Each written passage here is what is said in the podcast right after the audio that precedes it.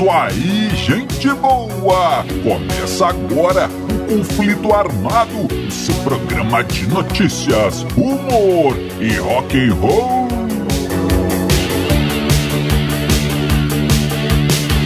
E vamos para as manchetes de hoje. Jimi Hendrix e Monkeys, a turnê mais bizarra da história. Novidade O Angra enlouqueceu.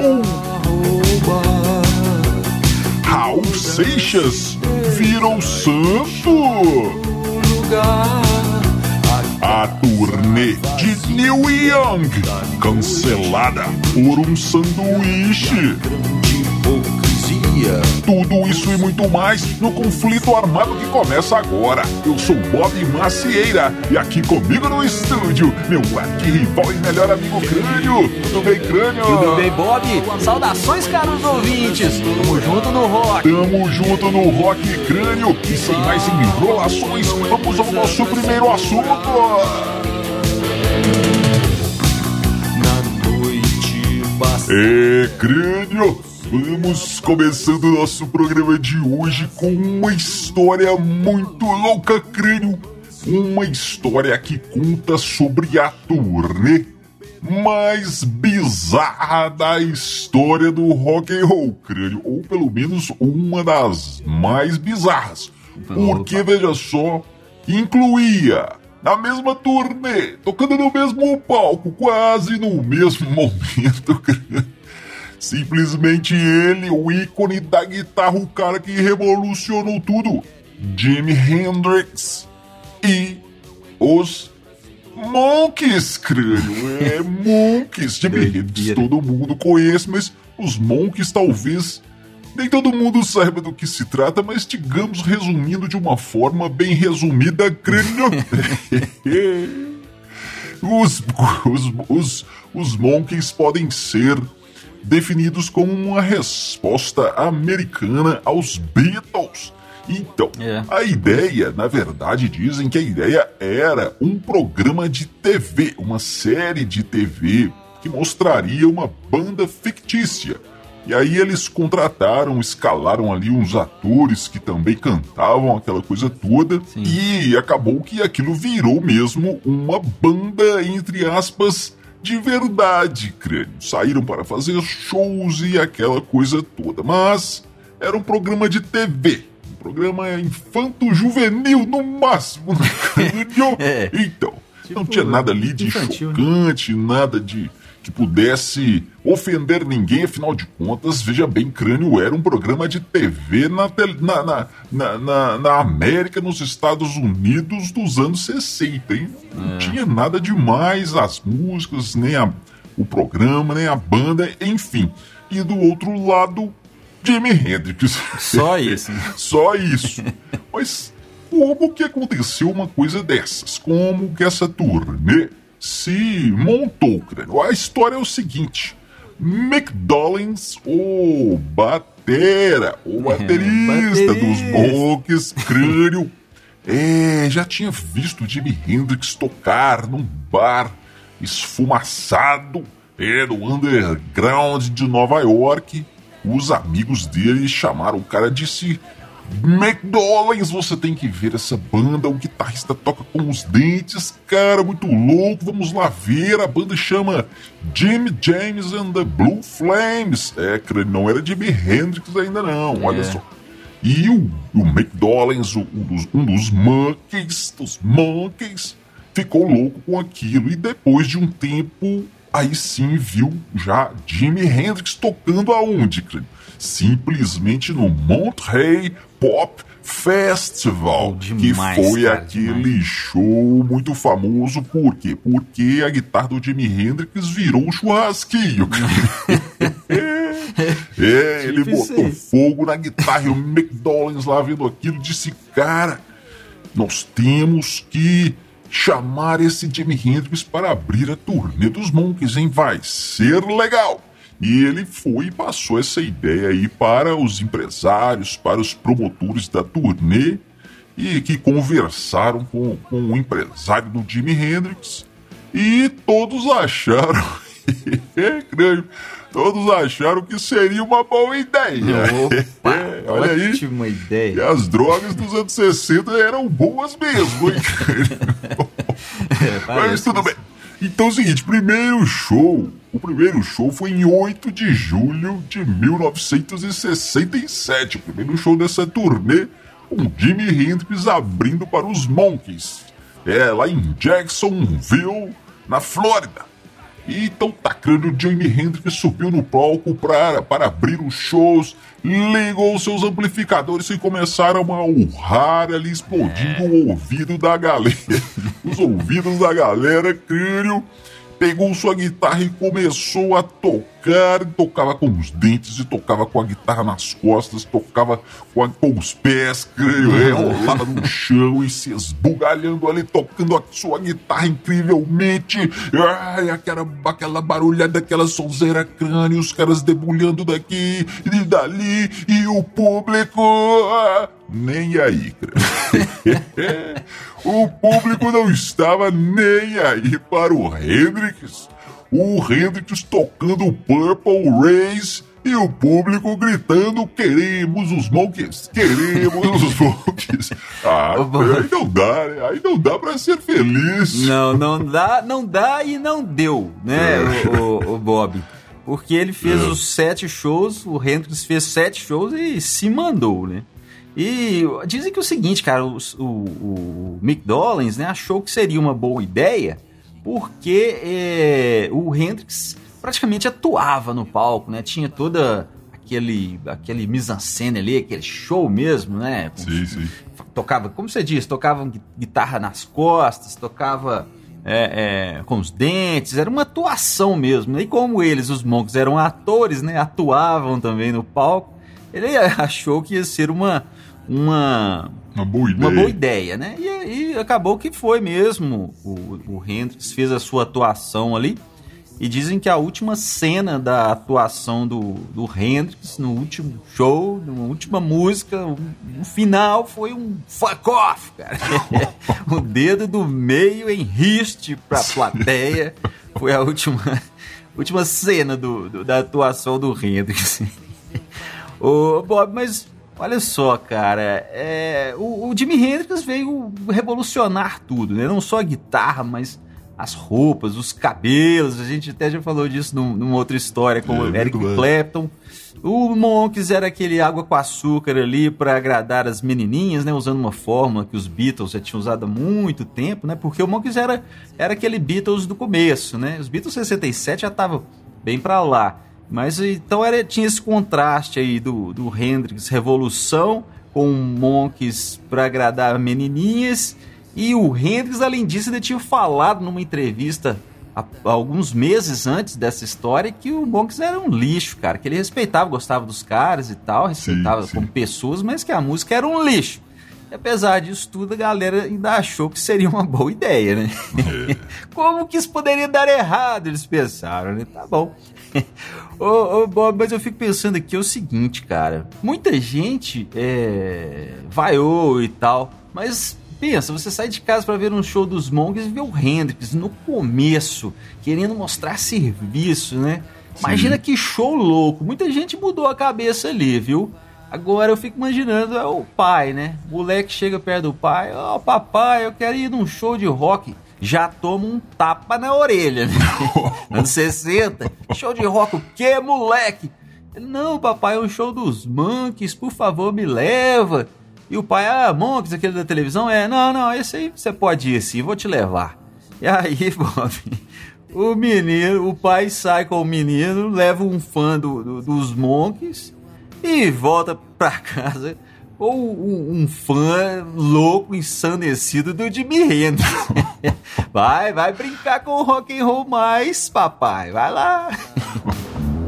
Condenada consciência. O crânio. Essa história agora a gente pode até emendar na, na, na, na história que, que falamos agora. Olha só. Na, no, nesses últimos tempos aí, Rafael Bittencourt, o guitarrista do Angra, postou no seu Instagram uma, um vídeo de dele tocando e cantando uma música do Pablo Vittar. É, pois que, é. que isso? A música chama Disque Me. Que coisa. Olha aí, dizem que esse vídeo está é, inserido numa live que ele fez no ano, no ano passado. E no- nos comentários ali ele pergunta quem aí imagina uma parceria do Rafael Bittencourt com Pablo Vittar. Crânio, Ah. o mundo acabou e ninguém me contou, foi isso aí que aconteceu? É. Ô, Bob, Meu pois, Deus! pois é, eu fui. Inclusive, eu fui ler ali os comentários pra ver o que estava acontecendo, ver o que, o que, que o pessoal tava achando. Sim. E por incrível que pareça, ou por incresça que parível, a maioria do pessoal tá apoiando. Nossa, ficou lindo. É, que legal. Só um lá que eu achei engraçado, que ele disse... Eu pensei que era a nova do Angra. Ô, Bob, Bob, Bob. que- Pois é, talvez o mundo tenha acabado mesmo e ninguém contou pra gente. Mas olha aqui, é, eu, eu até com essa história aí do, do, do Hendrix com o Monks fazendo turnê juntos, né? Essa história de misturar público não costuma dar certo, né?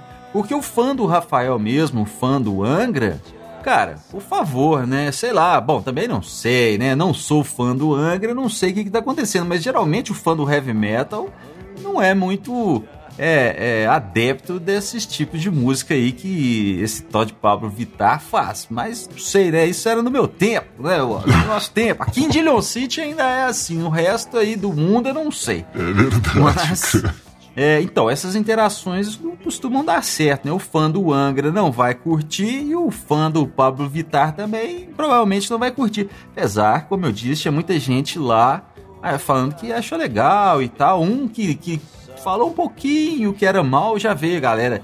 É, hoje em dia tá tudo, né? Todo mundo julgando. é, não pode julgar, mas aí você é julgado porque você julgou e não sei o quê. Enfim, né, Bob? Não vamos entrar muito nesse assunto aí, não. O que Não, eu não. posso fazer é desejar boa sorte aí para todos os envolvidos nessa história. Vão lá, né? Cada um faz o que quiser.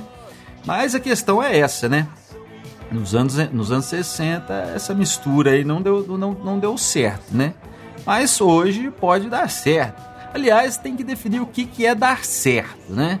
Porque, por exemplo, vamos, dizer, o Hendrix tivesse visto ali todo aquela galera louca com, com os monks e tivesse pensado, cara, eu vou entrar por essa onda aqui e vou fazer uma grana, né? Vou ganhar dinheiro. Teria dado certo, né? Ele teria ganhado muito dinheiro. Mas não seria o Jimi Hendrix. Então eu pergunto, né, o Rafael Bittencourt, você quer que, isso- que essa parceria dê certo, mas primeiro você deve definir, pensar direitinho o que, que é dar certo. Olha, olha. Uma vez te deixando. É, amigo ouvinte, você já conhece o nosso canal no YouTube? Você já conhece o nosso Instagram e o nosso Facebook? Todos têm material, têm postagens inéditas em cada uma dessas nossas redes sociais. Vai lá, procure os de Leões que você nos encontra. Crânio, olha que história mais maluca, Crânio. Em 2012, a família de Raul Seixas precisava abrir espaço no jazigo da família. Isso é uma coisa normal, não é, Crânio? Pessoa enterrada no caixão ali, e depois de um tempo se é, abre-se o caixão e tira os ossos e tal, coloca numa caixinha menor e abre espaço para É. um novo morador ali, cara. Olha, então tá, então precisavam ali tirar o- o- os ossos de Raul Seixas, mas que, lembrando, havia morrido em é, 1989, cara. Então tá, 2012, olha aí. Foram lá tirar os ossos e, surpresa, crânio, o corpo ainda estava lá. Não estava exatamente intacto, mas também não estava somente ossos. Sobrou alguma coisa ali. Que estranho o crânio. Mas o pessoal diz que é porque é, uma explicação para isso aí é que Raul tomava muitos antibióticos. isso teria conservado certas partes ali, teria conservado alguma coisa, sei lá, eu o que, crânio, que medo dessa história! Ô Bob, ô Bob, não, cara, olha só. Para começo de conversa, essa história saiu num livro. É um livro que veio contando é, esse caos aí. Sim. E o seguinte, esse livro é aquele que a gente já falou aqui num programa passado, que é, saiu dizendo que o Raul Seixas é, era um delator, cara. Que o Raul Seixas delatou o Paulo Coelho para ditadura militar. Olha só, É. Pa- o Raul Seixas delator. A gente já falou né, de- dessa história, inclusive desmentindo isso aí, não foi nada disso, tem uma explicação. Procure aí, cara ouvinte, conflito armado Raul Seixas, se você encontra lá a explicação completa do que aconteceu. Então esse livro aí já não dá para confiar. Confiança é, é igual um vaso, né? Um vaso, Bob. Se caiu, quebrou, não adianta colar os pedacinhos lá que nunca mais vai ficar igual. Então o cara já saiu mentindo. Essa história aí não custa nada para ser invenção da cabeça do autor aí também. Apesar de que tem outras pessoas parece que confirmam e tal. E outra coisa, isso não é uma nada assim tão incrível, não é uma coisa, pelo que eu sei, assim, até relativamente comum e tem explicações.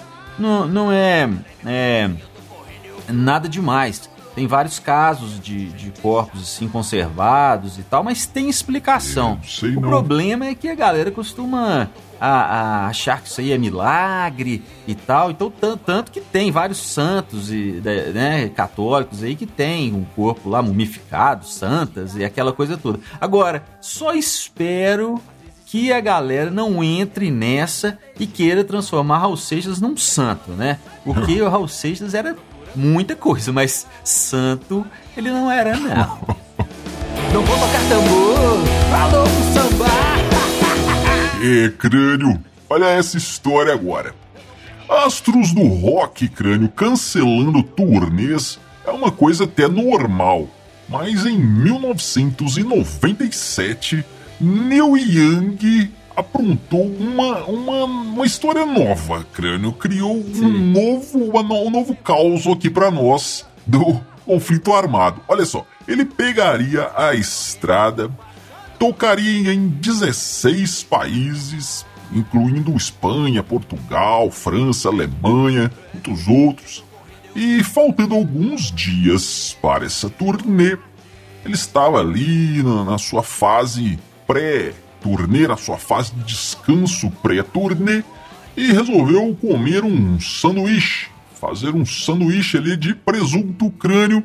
Foi lá, pegou o pão, colocou o alface, o queijo, colocou o presunto, colocou o outro pão, fechou aquilo ali muito bem.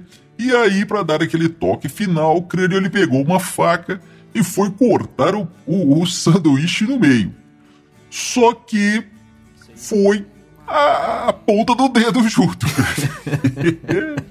Cortou a ponta Ai, do ai, ai. dedo do dedo indicador da mão esquerda, crânio. Não poderia mais tocar guitarra e teve que cancelar a turnê por, por causa de um sanduíche de presunto. Bob. Olha só. Pois é, sanduíche de presunto é inédito, né? Tem muito cancelamento de turnê estranho, né? Teve uma vez que o Robert Plant viria ah, ao Brasil tocar, se não me engano, no Rock em Rio. E, mas só que tava rolando, tinha começado aquela guerra do Golfo, a primeira. Sim, sim. E, e aí ele ficou com medo, cara, de pegar avião e aquela coisa toda e cancelou a turnê. É, Robert Plant. Tem, a, tem uma história também do, do Aerosmith que cancelou um show em Curitiba é, por causa de um remédio lá que o cara, que o, que o Stephen Tyler. Steven Tyler, Steven Tyler, tava tomando pra, pra próstata. É, cara, a galera não tá ficando muito nova, não. Eu sei que o remédio fez mal pra ele lá e cancelou o show.